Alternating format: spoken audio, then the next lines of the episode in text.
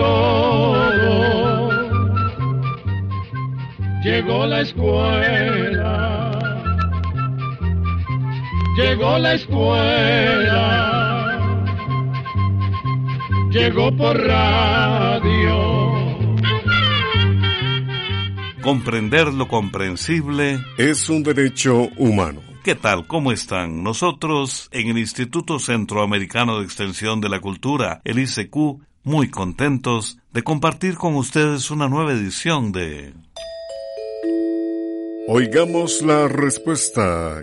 Qué placer amigos estar de nuevo con ustedes. Hoy conoceremos, gracias a las preguntas de nuestros oyentes, por qué se hacen las arenas movedizas. Y vamos a conocer hacia dónde gira la Tierra. ¿Cuál será el río más largo del mundo? ¿El Amazonas o el Nilo? Estimados oyentes, agradeciendo su sintonía, les invitamos a ponerse muy cómodos y a disfrutar de este nuevo capítulo de Oigamos la Respuesta. La señora Erika Trujillo, desde Nicaragua, es la primera participante de hoy. Dice la señora Trujillo. Quisiera saber de dónde provienen las arenas movedizas y en qué lugares hay. Oigamos la respuesta. Las arenas movedizas son extensiones de arena común y corriente que se encuentran sobre terrenos arcillosos. Como estos terrenos no permiten que el agua se filtre, la arena se va humedeciendo cada vez más hasta que llega a ser como una especie de atol suave. Entonces, si una persona intenta caminar sobre la arena, se hunde. Tal vez usted ha visto en las películas cómo una persona atrapada en arenas movedizas se hunde hasta desaparecer por completo. Pero, en realidad, esto es una exageración, porque, por lo general, las arenas movedizas son poco profundas y lo más que se hundiría la persona sería hasta las rodillas. Por lo tanto, es fácil salir de ellas. Lo que hay que hacer es mantener la calma y moverse lentamente para poder salir con facilidad. Generalmente las arenas movedizas se encuentran un poco hacia adentro de las playas, en las orillas de los lagos y cerca de manantiales y de pantanos. Una región famosa por sus arenas movedizas es la bahía de Morecambe, que se encuentra en Inglaterra. Vamos a la música, música centroamericana. Durante muchísimos años el nombre de Lucho Azcárraga evocaba de inmediato a Panamá, a su folclore, a su música, a su arte. El representativo organista, tecladista, compositor panameño Lucho Azcárraga les presenta Cocaleca.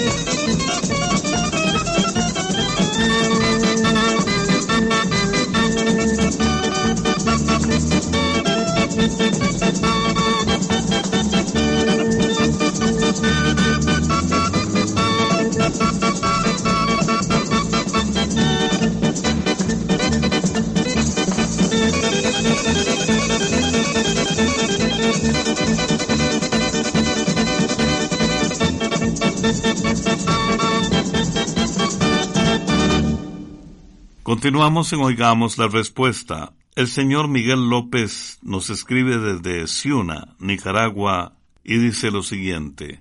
Me gustaría saber por qué en los vehículos de bomberos o en las ambulancias estas palabras, bomberos o ambulancias, aparecen escritas al revés. ¿A qué se debe? ¿Por qué las escriben así, al revés? Oigamos la respuesta. Como usted menciona, don Miguel, llama mucho la atención ver que el rótulo que llevan en la parte delantera las ambulancias y los carros de bomberos está escrito al revés. El rótulo se escribe al revés para que los conductores que van delante de la ambulancia o del carro de bomberos lo puedan leer con claridad por el espejo retrovisor, es decir, por el espejo que les permite a los conductores ver los vehículos que vienen detrás de ellos. Hay que recordar que en los espejos las cosas se ven al revés. Entonces, cuando un conductor oye la sirena y mira hacia atrás por el espejo retrovisor la palabra ambulancia o la palabra bomberos, le aparece al derecho.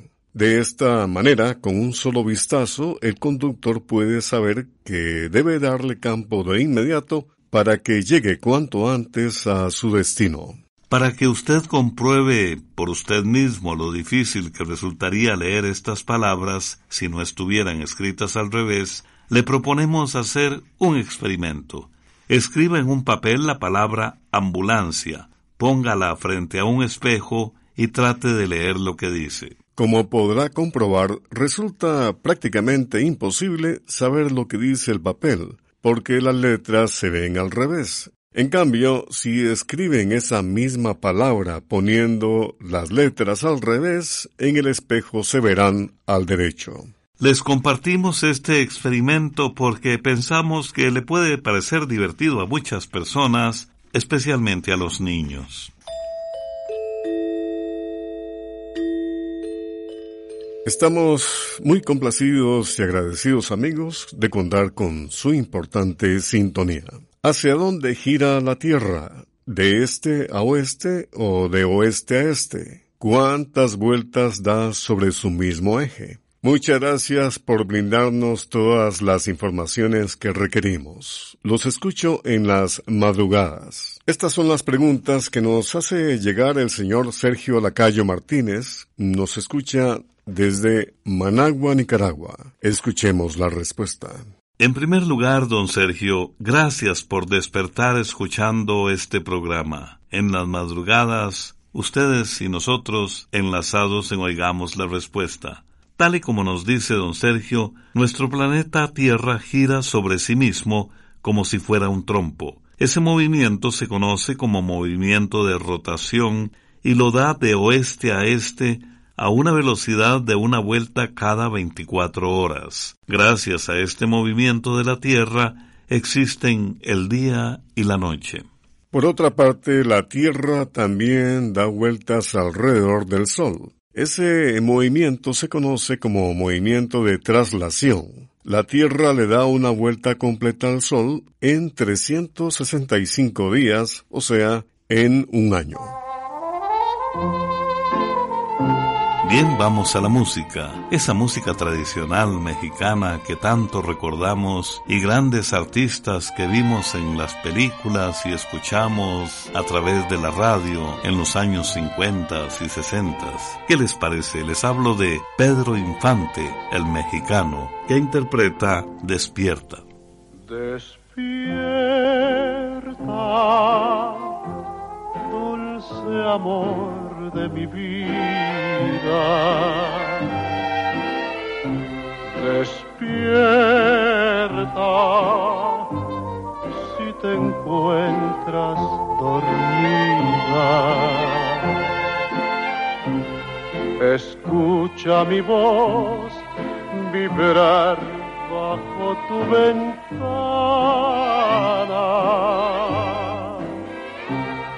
En esta canción te vengo a entregar el alma. Perdona que interrumpa tu sueño, pero no pude más y esta noche te vine a decir te quiero.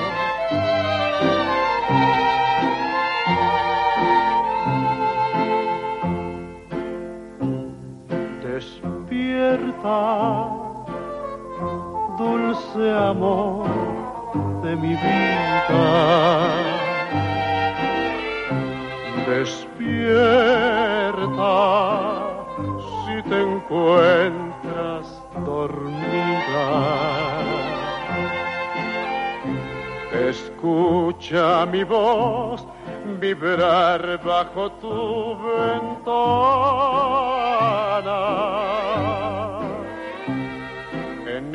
Esta canción te vengo a entregar el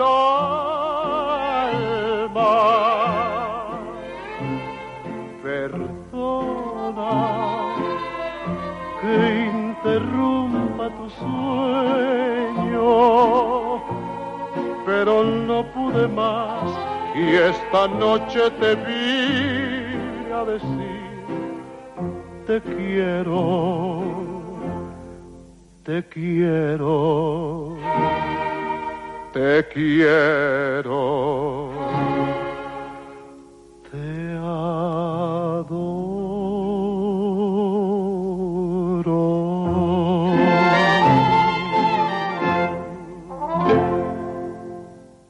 Si desea hacernos llegar su pregunta a través de una llamada telefónica, nuestros teléfonos son código de área 506, número 2225-5338 o 2225-5438.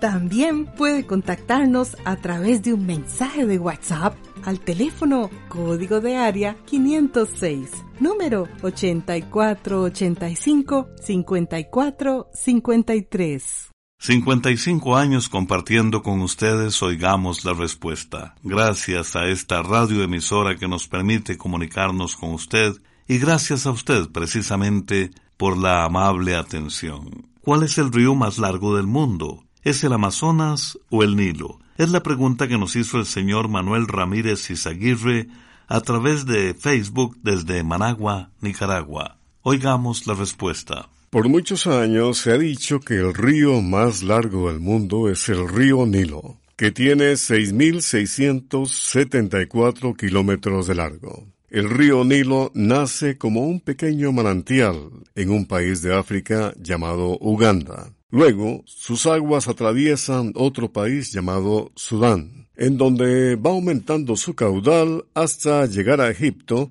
y desemboca o deposita sus aguas en el mar Mediterráneo. Sin embargo, nuevas exploraciones y nuevas mediciones le dan el puesto número uno al río Amazonas en América del Sur como el río más largo del mundo. Resulta que un grupo de científicos volvió a medir el gran río Amazonas. Al terminar su recorrido desde el lugar donde nace el Amazonas hasta su desembocadura, se dieron cuenta de que el largo total del río es de 7.200 kilómetros, casi 600 metros más largo que el río Nilo. Con estos datos tenemos que el río más largo del mundo es el río Amazonas, que atraviesa los países de Perú y Brasil. Sin embargo, la mayor parte de este río Amazonas está en territorio brasileño. El Amazonas nace en un lago llamado Lauri o Lauricocha, que está en territorio de Perú. Además, este río es el más caudaloso del mundo, es decir, el que más agua lleva. Envíenos sus preguntas al apartado 2948-1000 San José, Costa Rica. También nos puede contactar al correo electrónico isq.org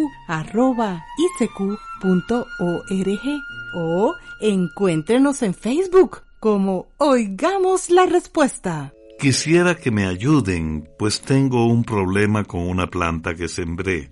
Es de naranja agria y hay algún animal que se está comiendo los cogollos, pero no sé cuál animal es. Yo no veo gusanos. Este es el comentario y la petición que nos hace el señor Pablo Jarquín desde Managua, Nicaragua. Oigamos la respuesta. Posiblemente, don Pablo, su arbolito de naranja agria está siendo afectado por algún insecto masticador. Estos insectos tienen mandíbulas muy fuertes con las que fácilmente se comen los cogollos, hojas y tallos de las plantas. Entre estos insectos se encuentran, por ejemplo, las orugas o gusanos de las mariposas, algunos abejones, los grillos, los saltamontes y las langostas. Cuando se observa que las hojas o cogollos están siendo comidos y en el lugar no se ve ningún insecto cerca, es porque el animalillo es de hábitos nocturnos, es decir,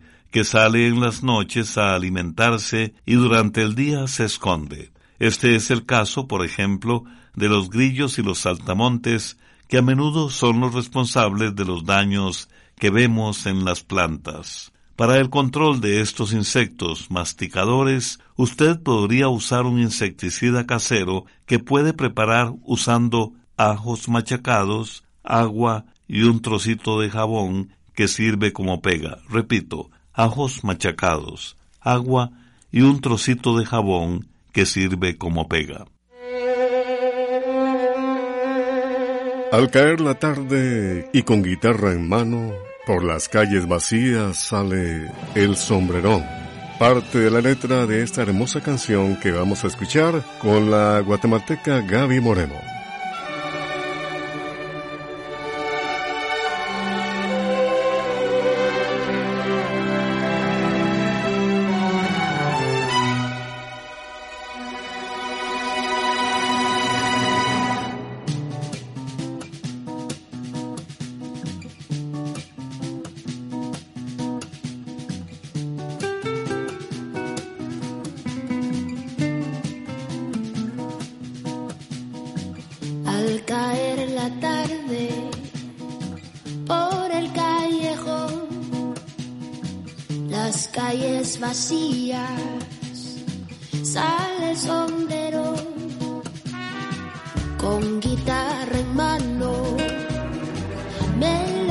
side.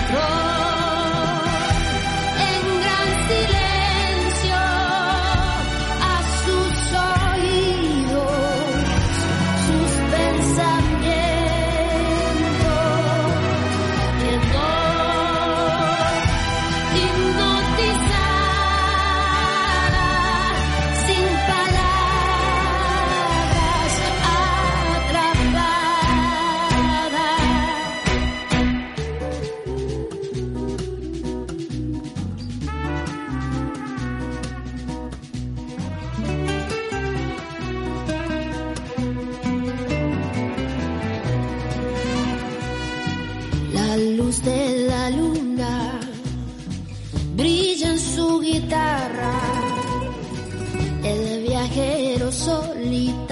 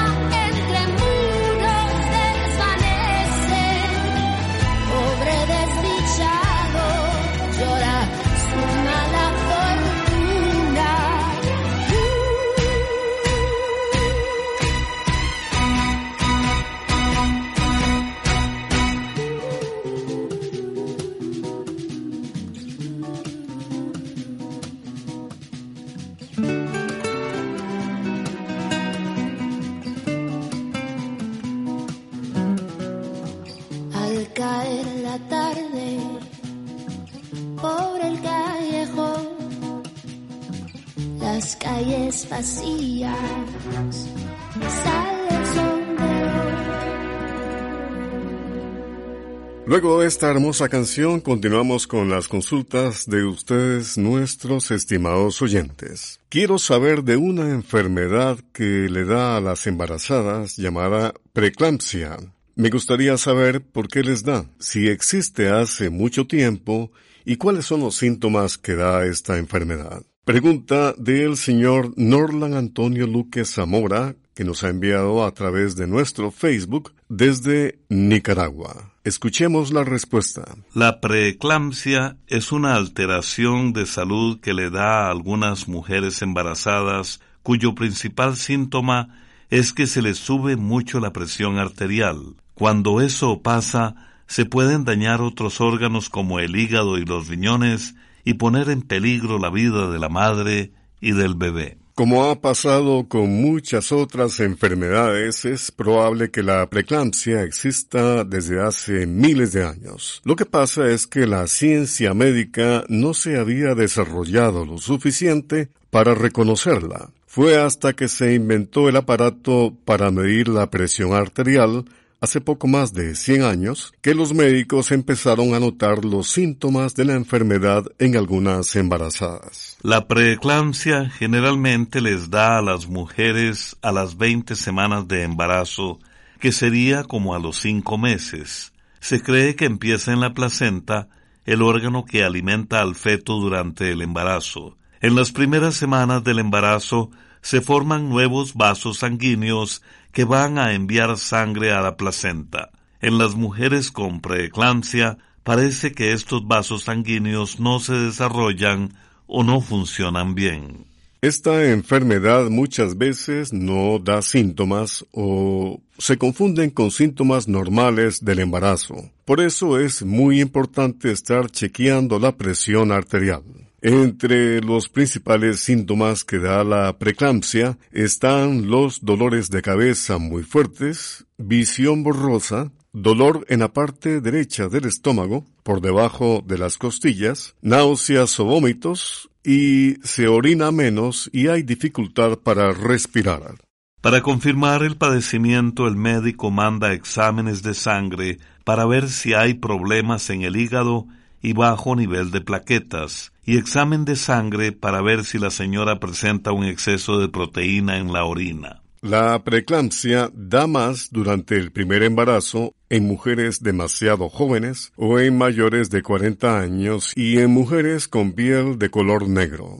También tiende a dar más en señoras que están muy gordas, en las que tienen gemelos cuando hay muy poco tiempo entre un embarazo y otro, o bien cuando han pasado más de 10 años entre un embarazo y otro. Otras condiciones que pueden contribuir a que se desarrolle la preeclampsia es padecer depresión arterial alta desde hace mucho tiempo, migrañas, diabetes tipo 1 o tipo 2, enfermedades de los riñones, tendencia a tener coágulos sanguíneos o padecer de lupus. Todavía no se sabe cómo prevenir este problema. Los médicos aconsejan a las mujeres embarazadas no engordarse mucho, controlarse la diabetes si la padecen y estar siempre en control médico durante el embarazo. Lo mejor para eliminar la preeclampsia es adelantar el parto. Pero si esto no es posible, los médicos dan varias medicinas, en especial para bajar la presión. También mandan reposo y si el caso es grave, se interna a la señora en el hospital. Hoy finalizamos el programa con un fragmento de la oración de la serenidad que nos pidió la señora María Vargas desde San José, Costa Rica. La oración dice así. Señor, te pido serenidad para aceptar lo que no puedo cambiar valor para cambiar las cosas que sí puedo y sabiduría para conocer la diferencia. Quiero vivir día a día disfrutando cada momento. Quiero que me ayudes a enfrentar los problemas y que me des un camino hacia la paz. En la emergencia, mujer no está sola. Si eres víctima de violencia psicológica, física, económica o sexual en tu hogar, Llama de inmediato a los servicios de atención en tu localidad. Metele un gol al machismo. Programa de Control 04. Y así llegamos al final del programa del día de hoy. Los esperamos mañana en este su programa Oigamos la Respuesta. Mándenos sus preguntas al apartado 2948-1000 San José, Costa Rica. También puede enviarnos sus preguntas al correo electrónico isq.org o encuéntrenos en Facebook como Oigamos la Respuesta. O llámenos por teléfono, código de área 506, número 2225-5338 o 2225-5438. Recuerde que comprender lo comprensible es un derecho humano.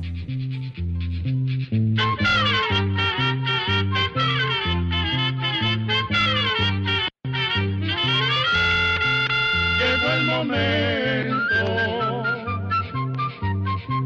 de despedirnos. Se va a la escuela, se va cantando